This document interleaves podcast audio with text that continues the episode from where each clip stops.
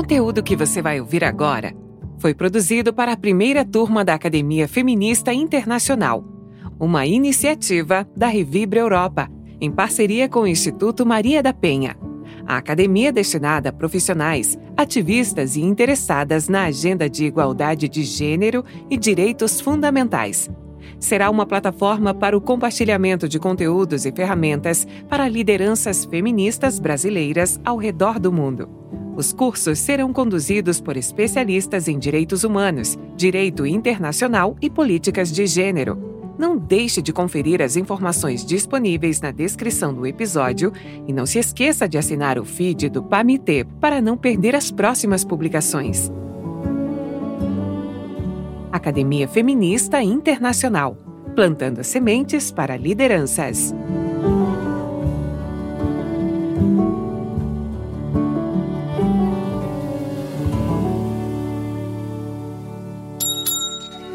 Bem-vindo! Você está ouvindo Pamité Basquete. Olá, meu querido, minha querida ouvinte, mariposos e mariposas. Sejam todos bem-vindos a mais um episódio do Plamité, o podcast do Instituto Maria da Penha. Eu sou Carlinhos Vilaronga, o seu companheiro de aprendizado aqui no Pamité. Eu estou passando aqui rapidinho para dizer que você vai ouvir nesse episódio as vozes da senhora Maria da Penha, fundadora e presidente do Instituto Maria da Penha. Você vai ouvir também a voz da professora Regina Célia, que é cofundadora e vice-presidente do Instituto, e você vai ouvir a voz da Juliana, que é fundadora da Revibra Europa e diretora da ENAR. Links e informações adicionais estarão na descrição do episódio. Bom aprendizado para você!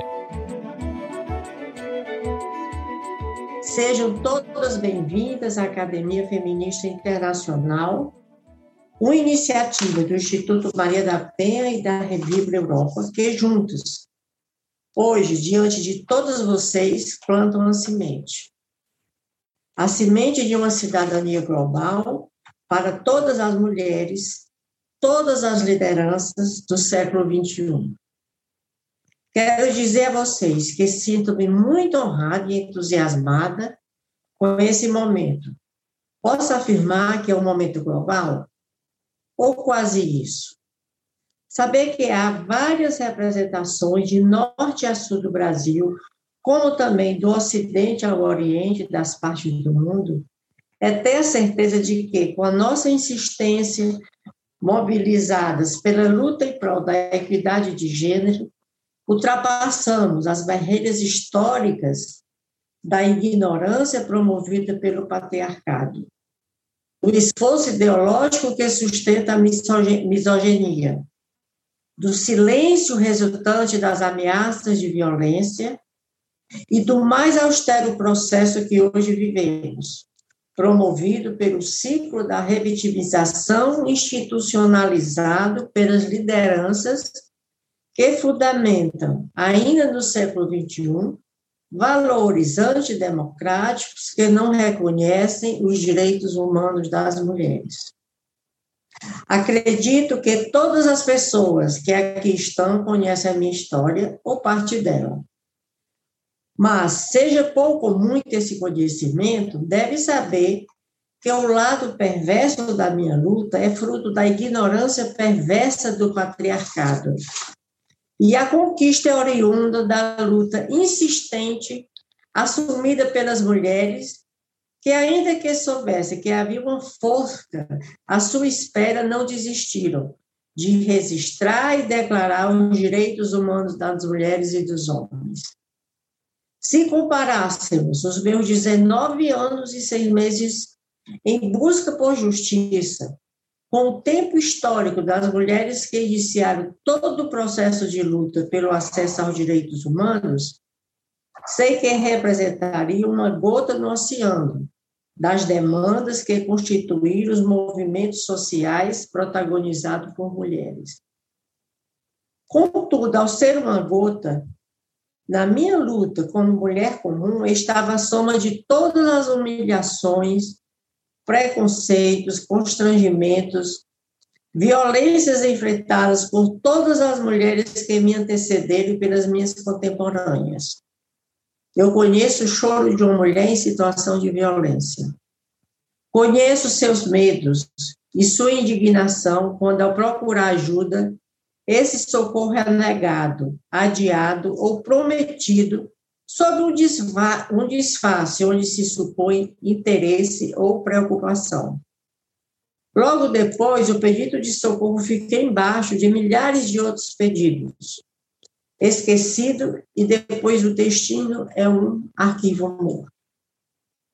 Mas, antes de chegar a esse arquivo, o sonho, a alegria e a esperança da mulher em situação de violência já está sepultado por ela mesma. Eu conheço, porque sobre tudo isso, so, tudo isso eu vivi, sobrevivi e pude contar. Hoje, depois de viver e sobreviver, posso contar que esse dia é dia de conquista para o Instituto Maria da Penha e para a Revibra Europa.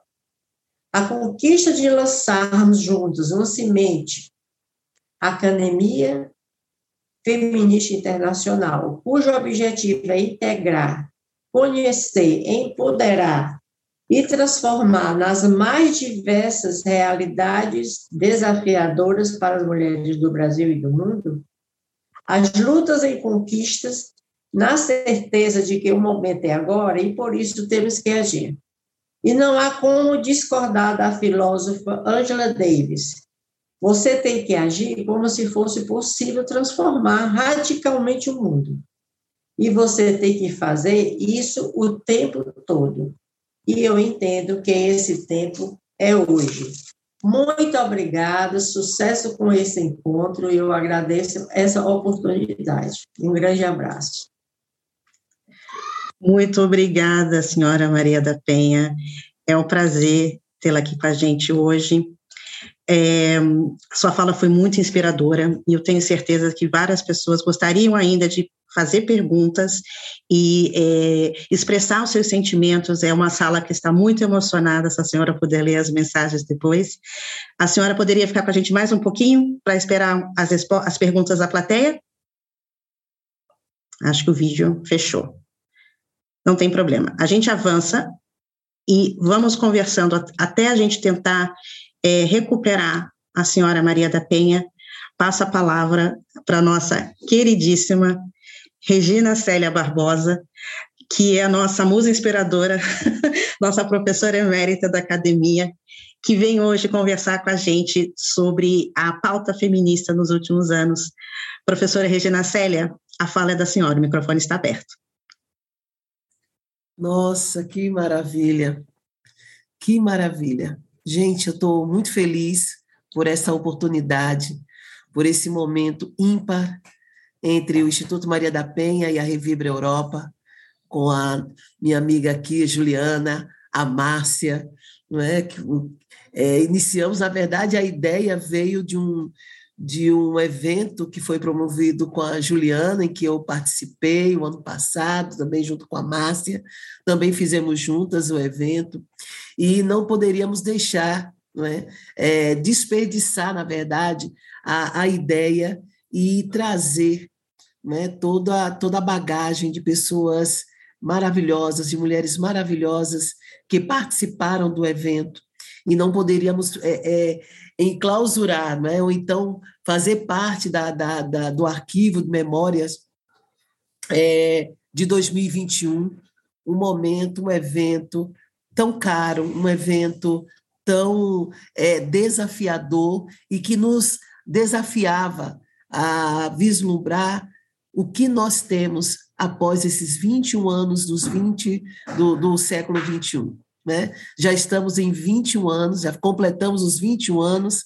do século 21, estamos agora em 2022, e parece que nós precisamos é, avançar muito na compreensão dos dissensos que ainda persistem, e porque ainda é um dissenso que persiste, ainda é um grande desafio, não é, a nossa agenda, e porque é um grande desafio, nós temos grandes pendências, muitas pendências mesmo, pendências que vêm desde o século XVII, desde o século XVIII, não é? uma, uma pendência assim que nós precisamos agora é? romper com todos esses obstáculos para que nós possamos uh, é, avançar com demandas que realmente sejam demandas do século XXI, vivenciadas por todas nós. Uh, digo a vocês que nessa, é, lembrando de Olympe de Gouges, né, que inaugura a contemporaneidade, expressa, ela expressa publicamente a sua indignação às formas institucionalizadas de violência contra a mulher. Nós ainda estamos no tempo de Olympe de Gouges. Né? O princípio, a discriminação, a exclusão da mulher e o não reconhecimento dos direitos das mulheres e da equidade de gênero, que nós vivenciamos ainda hoje ao publicar em 1791 os 17 artigos da Declaração dos Direitos da Mulher e da Cidadã, ela redige, a Olympe de Gouges redige o que considerava ser justo e de direito às mulheres de sua época e das próximas gerações, que hoje nós fazemos parte. No preâmbulo né, do, seu, do, do seu texto, na declaração, ela faz uma advertência a todas as mulheres, denunciando o espírito segregador né, do texto áureo que representou a Revolução Francesa. A revolução ela se torna ilegítima na perspectiva em que os princípios da liberdade, igualdade e fraternidade servem apenas como instrumento de expressão e preservação dos direitos, mas dos direitos dos homens. Deste modo, nós podemos afirmar que, juridicamente, para haver uma composição consistente do tecido social, é necessário haver unidade entre as protagonistas da cidadania, em que homens e mulheres representem as mais diversas identidades dos segmentos sociais. Essa composição consistente é o princípio gerador das demandas sociais para o Estado. Esse, juridicamente, só é legítimo quando reconhece as identidades sociais que são construídas no dia a dia da luta pela ampliação da cidadania e embasam o processo de consolidação da democracia. O contrário dessa perspectiva é totalmente inautêntico, na acepção de inautenticidade de Heidegger, excludente e é desigual quando se oculta os valores autênticos da liberdade, da igualdade, da fraternidade. Né? A Revolução do século XVIII, então, nega também o princípio do reconhecimento dos direitos das mulheres, o valor humano a ser reconhecido. Esse é uma, é, isso é uma das dos desafios, uma das pendências que mais é, nos fere e nos agride, porque ainda questiona-se nossas roupas, o lugar onde nós devemos trabalhar, o lugar onde nós devemos ficar, é, que nós devemos nos silenciar, que nós devemos escolher profissões que se adequem a uma forma feminina, não é? Ainda persiste não é? uma arena terrível sobre o que é feminismo, o que é gênero, o que nós devemos investir como carreira profissional. Temos, o ano passado, em 2021, em julho, a, a, a, a consolidação, na verdade, a declaração da Convenção 190 que é a convenção que trata sobre a, o assédio sexual e a violência contra a mulher no ambiente de trabalho. Esta convenção, que foi não é construída há dois anos e que se como é uma, uma convenção internacional ela leva dois anos para que seja não é, amplamente divulgada para que seja a, a, a, é, que possa chegar aos países que possa ser acolhida não é, pelo Estado essa Convenção 190 o Brasil não assinou. Não assinou o que é óbvio. Não assinou né, que deve-se as empresas elas devem implantar diretrizes políticas corporativas de enfrentamento ao assédio e à violência contra a mulher. Das reflexões sobre a mulher dos anos 70, a preocupação em delinear as causas da opressão feminina para um deslocamento das mulheres enquanto objeto empírico, tem sido, então, o contexto que configura o caráter emancipatório do feminismo e fundamenta suas bases teóricas. Primeiro, porque existe a compreensão de que a divisão sexual do trabalho entrelaça-se na divisão social em que mulheres e homens irão participar de modo desigual da, da produção e da reprodução. Segundo, no entendimento de que a opressão de classes interliga-se com a opressão de sexo, coincidindo historicamente, se desenvolvendo entrelaçadas no decorrer da história.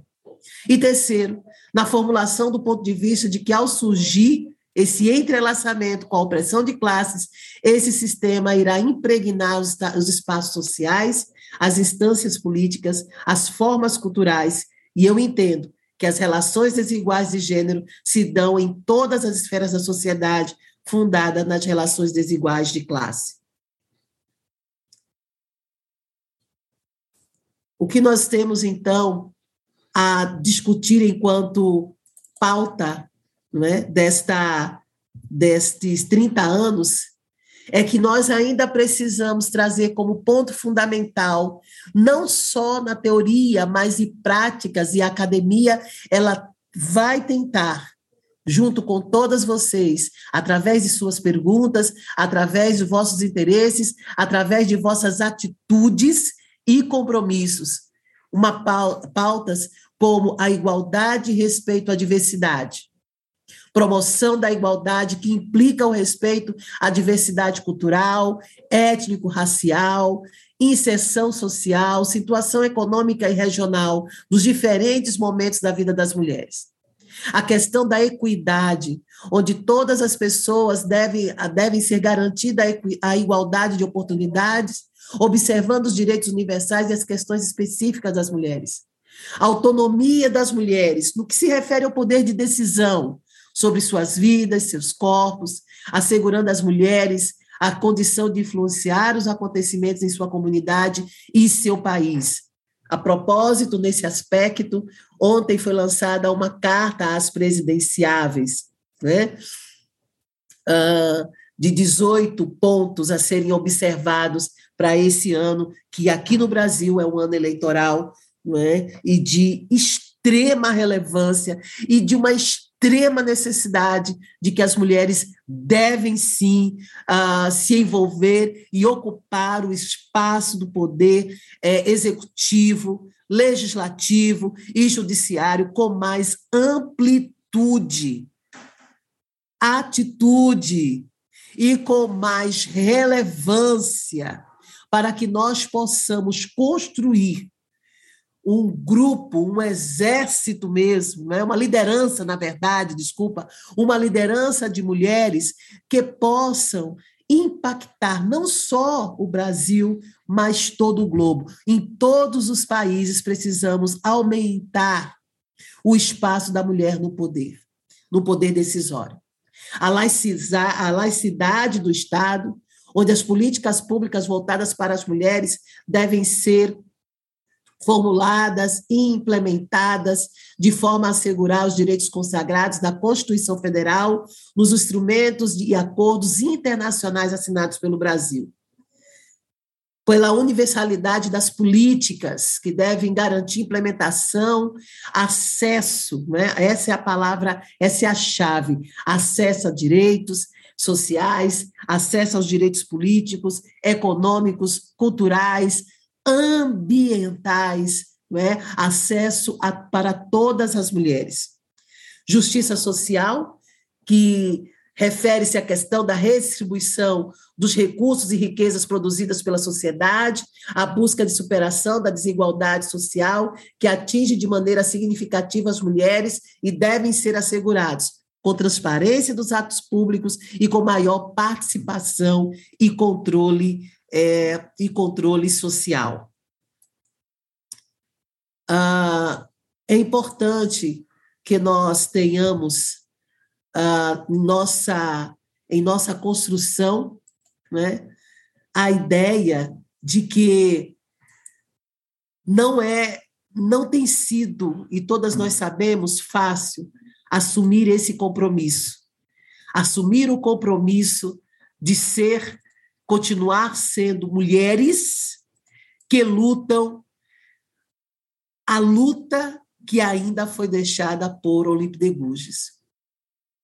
Não é fácil manter a esperança de uma mulher em situação de violência, principalmente quando essa tem filhos. Não é fácil manter a esperança de uma mulher em situação de violência, principalmente quando essa afirma que ainda ama o autor da violência, porque não encontra mais o valor de si mesma.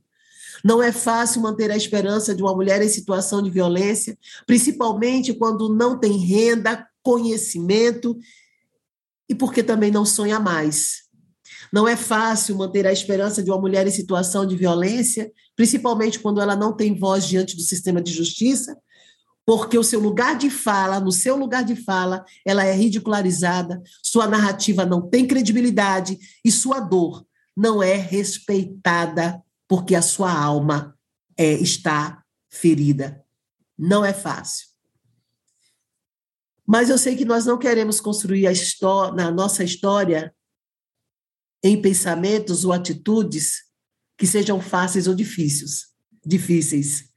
Não queremos o pieguismo dos perversos e nem mesmo a equiescência dos dissimulados. O que queremos nesses 21 anos do século 21, após esses 21 anos do século 21? O que ainda está na nossa pauta de querer e poder fazer? Nós queremos ter o direito de subir à tribuna, como afirmou Olympe de Gouges. Nós queremos ter a certeza de que o feminismo é a noção radical de que as mulheres são seres humanos, como declara a professora Cheryl Scramaré. Nós queremos acreditar, como Chimamanda, que ser feminista é uma pessoa que acredita na igualdade política, social e econômica dos sexos. Nós queremos ter a convicção de que as mulheres, como afirma a poetisa Alice Walker, precisam se encher de coragem para alcançar seus sonhos adormecidos. Nós queremos que as pessoas saiam da ignorância perversa e entendam, como Malala, que o feminismo é uma outra palavra para igualdade. Assim como a escritora saudosa Bell Hooks, não podemos ter a nossa vida reduzida e não se curvar ao capricho ou à ignorância de outra pessoa. Decididamente, não há como discordar da feminista Audre Lorde. Não podemos ser livres enquanto qualquer mulher for cativa, mesmo se as correntes dela forem muito diferentes das minhas. E para expressar o que queremos, o Instituto Maria da Penha e a Revibra Europa lançam hoje essa semente, a Academia Feminista Internacional. E ao lançar esta academia, voltamos a Audre Lorde para dizer que não existe uma luta de um só tema. A academia veio, como Audre Lorde disse, não vivemos vidas de um só tema. As lutas e os temas existem em toda a sua diversidade. Sejam bem-vindas. Muito obrigada. Professora Regina Célia, meu muito obrigada. É, obrigada por mencionar Audre Lorde, Chimamanda, Obrigada por um, fazer dessa fala também não somente uma análise de onde nós somos e para onde vamos como mulheres, mas também para contextualizar a importância de trazer todo esse discurso também para o âmbito político. Muito obrigada pela essa fala potente inicial. Vou trazer de volta aqui para conversar com a gente a, a senhora Maria da Penha, se ela puder, se ela se tem como alguém abrir o microfone da, da senhora Maria da Penha porque temos algumas perguntas aqui no chat e a gente gostaria de aproveitar a presença de ambas para iniciar essa conversa. É, para as participantes, é, vocês podem usar o, a chave Q&A, é, que se encontra na barra de ferramentas do seu sistema Zoom, ou podem usar o chat também. É, somente porque o chat, é, se a gente usa em demasiado, fica difícil colher todas as perguntas. Mas, é, primeiro eu queria expressar a admiração que a plateia está tendo com vocês, bravíssima, uma honra é, participar aqui, sua luta é inspiração para todos nós, Maria da Penha, é, a sua fala é emocionante, são falas, Regina Célia é incrível, as pessoas estão arrepiadas, é, é muita emoção, a gente não tá, eu não estou conseguindo nem guardar minha emoção na fala, mas temos algumas perguntas aqui, então vamos começar com a primeira. É, é, a primeira pergunta, eu abro primeiro para a senhora Maria da Penha, mas também deixo a professora Regina Célia complementar. Quais os, os impactos da Lei Maria da Penha? É, a Lei Maria da Penha, é, desde o momento do seu nascimento, ela vem sendo abraçada pelas militantes, onde nós temos também homens militantes da causa, né?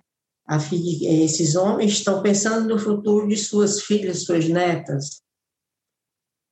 Então, é, e nós temos, assim, no início, houve assim, uma, uma grande é, número de informações, o interesse de realmente tirar a Lei Maria da Penha do papel.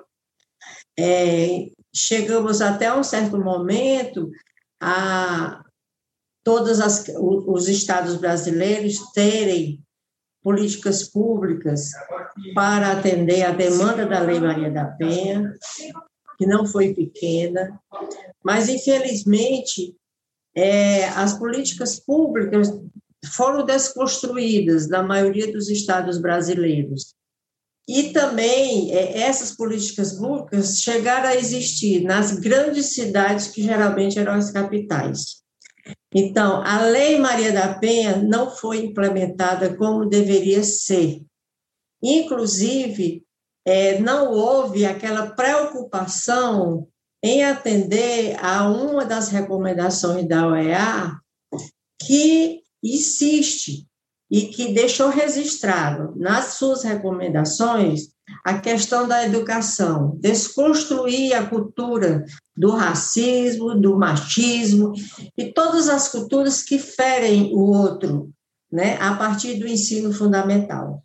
E, infelizmente, isso é debatido em todos os momentos, em todos os encontros que fazemos.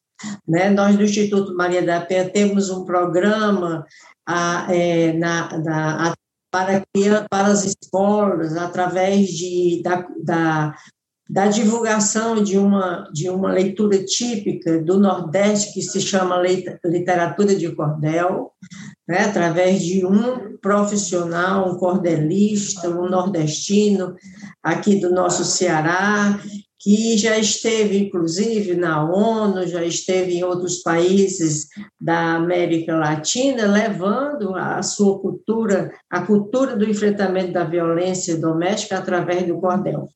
Né?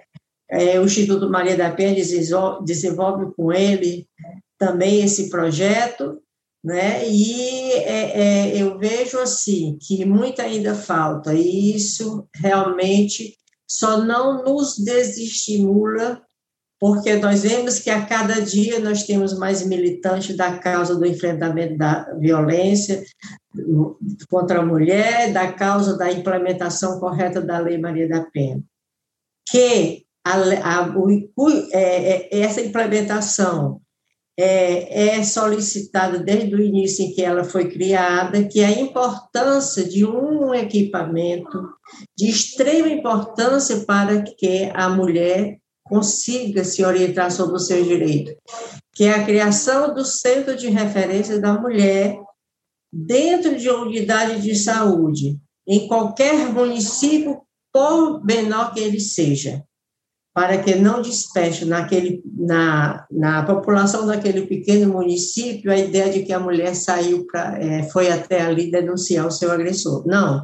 O centro de referência da mulher é o local onde ela vai se orientar, ser orientada através de uma equipe formada por um psicólogo, serviço social e um e um, um, um, serviço jurídico sobre os seus direitos e como ela sair da situação que ela apresenta naquele momento.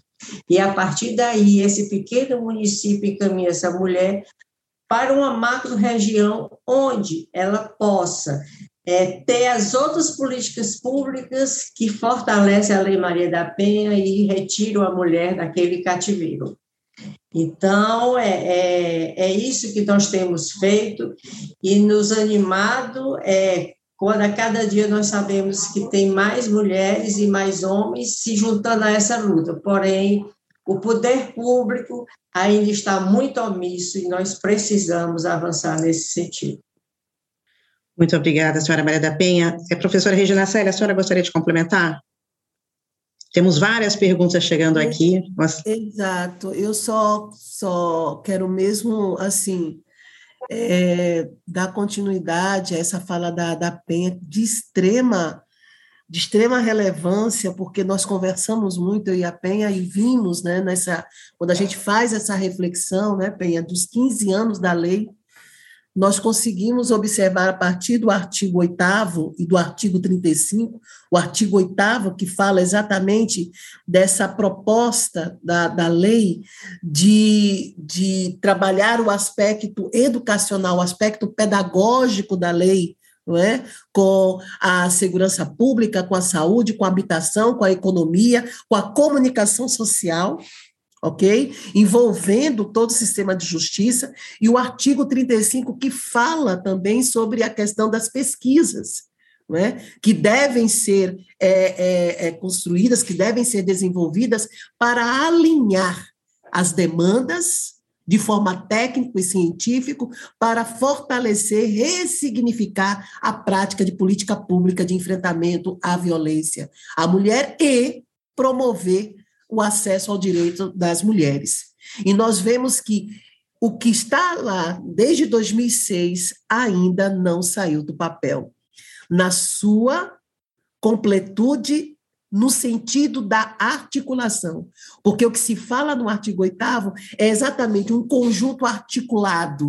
E, infelizmente, nós temos vivido, né, iniciamos este processo através dos planos nacionais de enfrentamento à violência, nós sabemos que nós tivemos até agora, em 15 anos, apenas três planos, né? É, e esses planos eles precisam ser revisados, eles precisam ser reestruturados, mas não houve. Né? Nós estamos aí há quase quatro anos sem revisão do Plano Nacional de Políticas para Mulheres aqui no Brasil.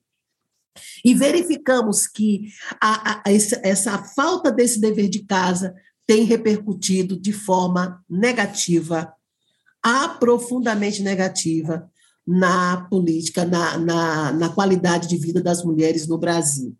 E não é à toa que a pandemia nos pegou, né, e todo, todo o globo, obviamente, mas neste aspecto ela encontrou uma raiz fofa, ela encontrou uma base frouxa, e por isso o impacto da pandemia para nós aqui no Brasil foi terrível em todos os aspectos, da rede de atendimento à não atuação da rede de acompanhamento à mulher em situação de violência. Muito obrigada, professora. É, tem uma outra tem várias perguntas aqui. É, tem uma que é muito interessante. É, como ajudar vítimas no Brasil que não conseguem fazer a denúncia? É, nós temos alguns canais, o movimento de mulheres também tem alguns canais, de, mas assim, não é uma coisa, não é um canal, por exemplo, a Casa da Mulher Brasileira, seria um espaço onde todas as políticas públicas estivessem presentes. Nós temos, a, a, a, quando ela foi, foi projetada, era para termos um, um, uma Casa da Mulher Brasileira no maior município de cada estado. E geralmente esses municípios são as capitais, mas no, algumas, nós tivemos cerca de cinco casas de mulher brasileira e algumas delas foram desativadas. Então, quer dizer, não houve um progresso, houve um regresso né, uma regressão do atendimento à mulher vítima da violência doméstica. Então, é, eu acho que o que está fazendo a diferença são a, a, a questão da imprensa, que está sempre divulgando quando acontece um caso. Né? Então, já esclarece, através daquele caso, os locais onde as mulheres podem procurar uma política pública para denunciar. Mas, infelizmente, esses, mesmo com essa informação, não existe políticas públicas que atendam a uma população tão, tão sofrida que sofre violência doméstica. Tem uma outra pergunta aqui. É, é, é, é, é, Por favor, Regina, pode, pode complementar. Só uma, só uma coisinha. Eu quero, eu quero só dizer o seguinte, gente. Como eu falei no artigo 8 e no artigo 35, e a gente não, não tem apenas esse, obviamente, mas eu centro mais uma vez nessa questão sobre esses artigos, porque existe uma realmente uma desestrutura dessa, desse atendimento e se agravou com a questão da pandemia. E eu quero só fazer aqui uma, um destaque de agradecimento a toda a rede do terceiro setor, que de forma muito célere, de uma maneira assim muito sensível, conseguiu perceber ainda em março, desde 8, 8 a 10, 10 de março de 2020, o que iria acontecer com as mulheres caso muitas dessas ONGs não abrissem os portais virtuais com toda a dificuldade de conectividade que nós sabemos para atender as mulheres em situação de violência. Canais que canais que muitas vezes nós tivemos o Instagram, nós tivemos o Facebook, nós tivemos os e-mails, onde as mulheres gritavam, né, aspas aí na, na, na, no grito virtual, por socorro, socorro. Socorro porque a falta de comunicação e diálogo entre as, a, a, o pessoal da segurança pública e a rede de atendimento à mulher não estavam conectados. Logo no início, foi dito à mulher de que as delegacias iam fechar, então, que elas ficassem lá, né? É, é, é, em suas casas. E muitas ficaram é, presas, dormindo, né, literalmente dormindo com o inimigo, onde nós vimos situações terríveis, e inclusive até o destaque à questão da violência sexual marital. Hoje, nós conseguimos, né, as mulheres conseguiram é, estabilizar ou, ou ter como, como norte as fontes de virtuais de atendimento às mulheres. Mas não tem sido fácil, porque se nós não temos uma política nacional que consiga estruturar e equilibrar todo esse atendimento, fica ainda difícil para as profissionais na área da psicologia, do direito, da assistência social, trabalhar de forma mais convergente, articulada e consistente no atendimento à mulher em situação de violência. Então, não foram poucas nem muitas as mulheres que desistiram da jornada em busca de socorro, porque não sabiam para onde ir, não eram, é, é, não havia credibilidade nessa prestação de serviço. Emitir medida protetiva não assegura a vida da mulher. Existe uma vida, existe toda uma jornada após a medida protetiva. Obrigada, Regina. E é, fazendo um, um, um, gancho com o que você acabou de falar e o que, que a, a, senhora Maria da Penha também é, comentou antes, uma pergunta que infelizmente não vai dar para responder todas as perguntas, mas e, e, espero que a senhora Maria da Penha e a Regina Célia voltem sempre. Não vai ser a primeira, é, não vai ser a última, é a primeira de muitas, mas eu vou pelas perguntas mais é, votadas. Tem uma pergunta aqui: é, é mais importante penalizar os agressores ou é mais importante investir em prevenção e proteção de vítimas? Eu sei que Regina Célia mais ou menos respondeu, mas, senhora Maria da Penha, qual a sua resposta sobre isso? É, eu gostaria que até a Regina complementasse depois do, do, que eu vou falar. Eu acho que o importante é salvar a vida da mulher. né? E que para que essa mulher seja salva é necessário uma estrutura de apoio, né? Para que o agressor seja saia de casa, o agressor seja preso, né? Porque muitas vezes, apesar da medida protetiva, essa mulher é assassinada, porque não há um controle mais, é, mais forte para esse agressor. Quer dizer, é, há uma, um despreparo também de todas as instâncias, todos os poderes que estão atuando na rede de atendimento. É, há um despreparo em muitos deles e, e, e nós temos, através desses despreparos, observado e, e, tomamos conhecimento da morte de mulheres que, por exemplo, o juiz é, proporcionou a soltura de um agressor que foi preso por violência doméstica e não avisou a vítima, como a lei determina, de que essa vítima, antes de, do seu agressor ser solto, né, essa vítima seja orientada e seja é, retirada do seu ambiente, do seu lar, né, para que esse agressor não retorne ao lar e a encontre e, a, e faça e assassine. E isso aconteceu e a resposta que o juiz deu foi que não sabia que ele ia matá-la. Mas se ele tivesse entendimento do, do que a lei determina, do que a lei reza, ele teria visto que é era necessário tomar uma atitude antes de liberar o agressor da cadeia. Regina, você deve ter mais experiência, porque você atua mais nessa parte com as mulheres, né, as vítimas, através do nosso, do, do, do Instagram, né, Exato. vítimas da violência. Exatamente isso, Penha, que eu ia falar, né, e a, a, a vocês, nós temos um atendimento é, às mulheres é, em situação de violência, desde 17 de abril do ano de, de 2020, ah, é coordenado por Anabel Pessoa, né, nossa coordenadora jurídica, não é? e é chamado de As Penhas, não é? esse atendimento. E é interessante que vem dos quatro, né, dos, das cinco regiões do, do, do país, e além de algumas mulheres também na Europa, né? nós tivemos um caso, inclusive, de Dubai, né? e como é interessante a força e o poder, gente, das redes sociais.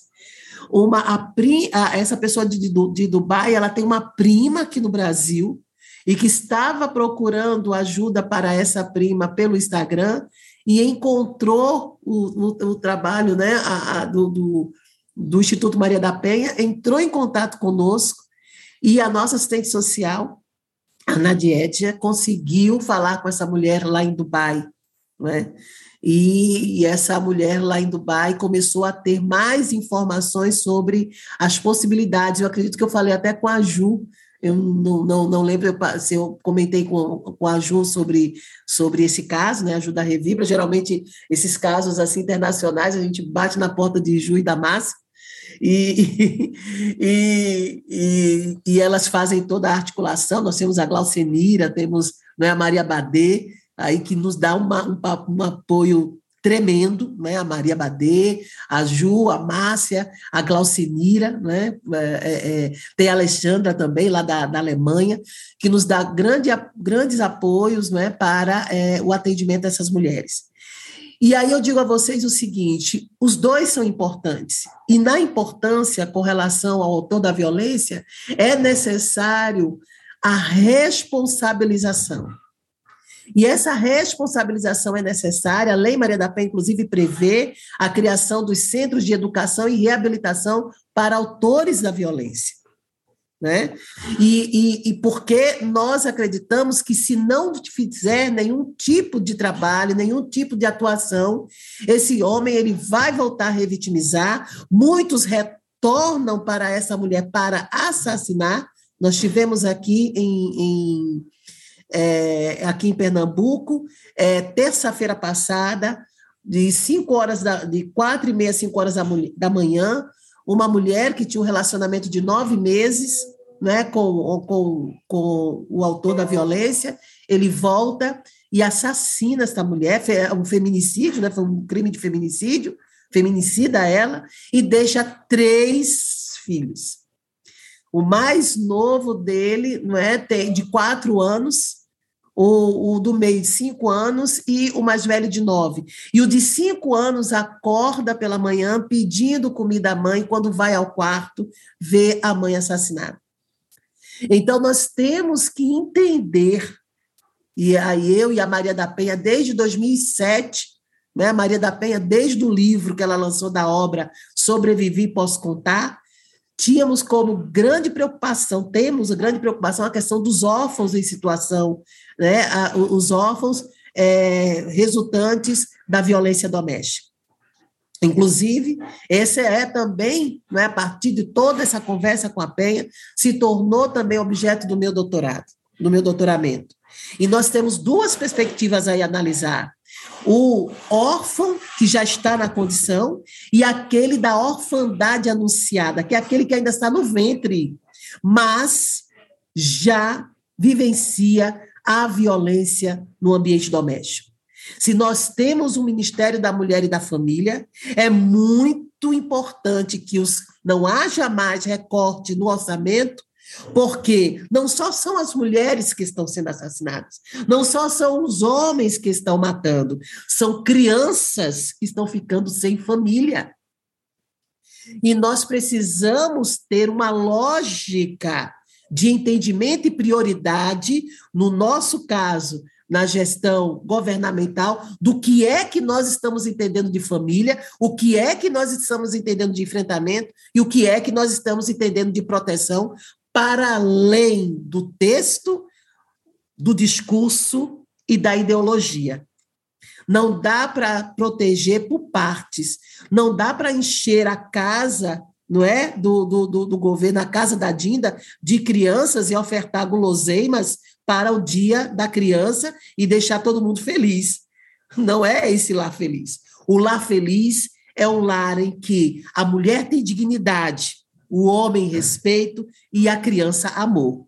Qualquer coisa fora disso é conversa sem sentido. Obrigada, professora. É, uma última pergunta. É, se vocês puderem ficar um pouco mais depois para a segunda rodada, seria ótimo, mas a gente entende se vocês tiverem outro compromisso. Mas uma última pergunta que é muito interessante, até porque nós temos aqui hoje no painel uma colega que é militante da pauta trans. Mulheres trans têm sido acolhidas pela Lei Maria da Penha? É, senhora Maria da Penha, a senhora gostaria de começar respondendo e depois passa a palavra para a professora Regina Célia. É, eu tenho conhecimento de em que em alguns estados existe um acolhimento realmente, mas assim é pontualmente, né? É, alguns estados têm esse acolhimento. Eu eu acho que ainda muito precisa ser feito. Professora Regina, a senhora gostaria de complementar? Interessante, a gente fala tanto de interseccionalidade, mas isso não é um padrão da política pública no Brasil. Ouso a dizer que nem mesmo os gestores sabem o que é interseccionalidade. Parto desse princípio porque eles desconhecem o que é respeito. Parto desse princípio porque muitas vezes os gestores são canais, são bocas de discriminação, de propagação da discriminação e do preconceito em nosso país. Digo isto porque qualquer coisa que nós venhamos a reivindicar é dizer que o Brasil é um país continental, transcontinental, é grande demais, é grande demais. Nós temos que ter protocolos e temos que ter uma política séria, padronizada no atendimento às mulheres e às mulheres trans. Enquanto Lei Maria da Penha está assegurada, na letra da lei está assegurado. Infelizmente, na prática, né? no momento em que nós vamos ter a aplicabilidade da lei, as desculpas estão com relação à cultura e o regionalismo. Não existe isso. Não deve existir isso.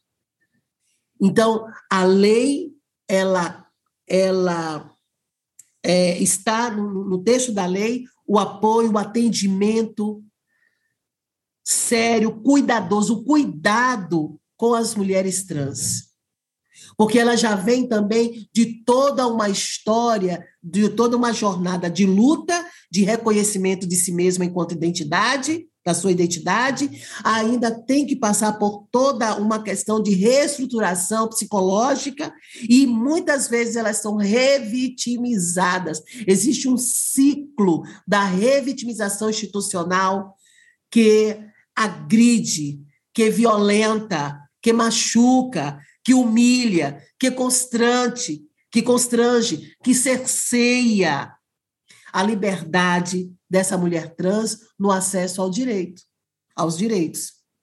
E enquanto nós não tivermos um padrão e nós podemos ajudar, sim, nós podemos ajudar a definir esse padrão quando nós estivermos como rede de atuação popular, e a academia está aqui para isso desenvolver, junto com cada um de vocês, uma estratégia de rede, onde, primeiro, nós precisamos conhecer quais são as peculiaridades, quais são as dificuldades, as demandas que cada região traz, e não falar apenas das regiões metropolitanas. Nós temos mulheres trans nas regiões interioranas e nessas regiões elas estão cada vez mais sendo discriminadas, relegadas a uma situação humilhante no atendimento à questão da violência. Então, eu estou falando isso porque, enquanto rede, nós precisamos comunicar mais as experiências. E eu espero que a academia possa ser esse canal onde você coloque a sua experiência e a sua experiência não seja utilizada como como mote de ridicularização é, ou, ou exemplos de cases de insucesso ou de sucesso. Não, nós precisamos transformar esses, essas experiências, esses relatos, em relatos vivos para a construção de diretrizes, protocolos, padrão, de, uh, de, de dinâmicas, de metodologias para que a gente possa ter um atendimento às mulheres trans, às mulheres lésbicas, é? as mulheres as mulheres bissexuais, é? as mulheres com, com, com câncer, as mulheres deficientes, as mulheres pretas, como eu, é? a todas as mulheres de forma digna, com muita equidade. Se isso não partir de nós, a gestão pública que está aí nunca vai é, implantar, porque essa gestão pública sai do meio de nós. E por isso nós precisamos ficar muito atentas hoje aqui no Brasil dessa trajetória que está iniciando das eleições né, deste ano. Por isso que nós precisamos conhecer as mulheres que estão não é, disputando e apoiar estas mulheres, as mulheres cis, as mulheres trans, as mulheres bi, não é, para que nós possamos ter não é, uma política de identidade étnico-racial, de uma política é, social, uma política de, de, de pública para mulheres que tem, que nos represente. Isso é muito importante. Nada sobre nós sem nós. Obrigada, Regina. Você, como sempre, ah, com falas inspiradoras, assim como a senhora Maria da Penha. Uma última pergunta porque eu até imagino que vocês estejam cansados e precisam tomar uma água. E a minha colega Márcia vai entrar logo em seguida. Se a, a senhora Maria da Penha poderia abrir o microfone para responder uma última pergunta, que foi uma das mais votadas na, na sala de perguntas. O que falar para as pessoas que dizem que o feminismo nunca conquistou nada pelo fato de uma feminista não ter assinado leis que emancipe a mulher do Estado? Que, que, como vocês reagem a esse comentário? Começar com a senhora Maria da Penha. Olha, eu faço a minha parte, né? Eu não, eu não me sinto atingida por esse, por este comentário. Eu acho que muitas mulheres também não se sentem atingidas porque nós fazemos, estamos fazendo a nossa parte. Professora Regina, com a sua sapiência, por favor. Tenha Tenha amém para você, não tem nem para o que dizer, sabe? Não tem nem o que dizer. É isso mesmo e ponto. Na verdade, reticências, não é um ponto final. Estamos aqui, estamos com 242 feministas, com 200 estamos aqui diante de diversidades que sabem, no seu contexto, na sua experiência, o que é o feminismo e o que elas têm feito para que ele avance. Então, eu sigo a relatora. e eu continuo, eu continuo nessa tréplica, porque eu acho o exemplo de Maria da Penha e do Instituto Maria da Penha dentro da questão da liderança, né, de fazer de uma boa prática, de fazer de um exemplo uma boa prática e que, que seja um incubador de outras de outros projetos e ideias para que isso não nunca acabe, que a gente sempre possa pensar em soluções e não em problemas. Termino esse debate também com uma frase que sempre é, vem à cabeça quando penso, principalmente na senhora Maria da Penha, quando achou que era impossível, foi lá e fez. O Pamitê Podcast é uma realização do Instituto Maria da Penha. Tem direção de Regina Célia Barbosa. Apresentação e edição, Carlinhos Vilaronga. Apoio técnico, Nabecast Podcasts e Multimídia. A série Academia Feminista Internacional é publicada em parceria com a Revibra Europa. Foi bom ter você por aqui Esperamos você no próximo episódio.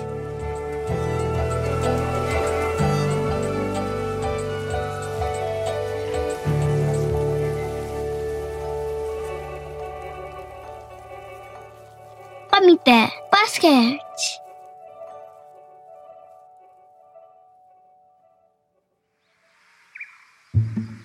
Este episódio foi editado pela Nabecast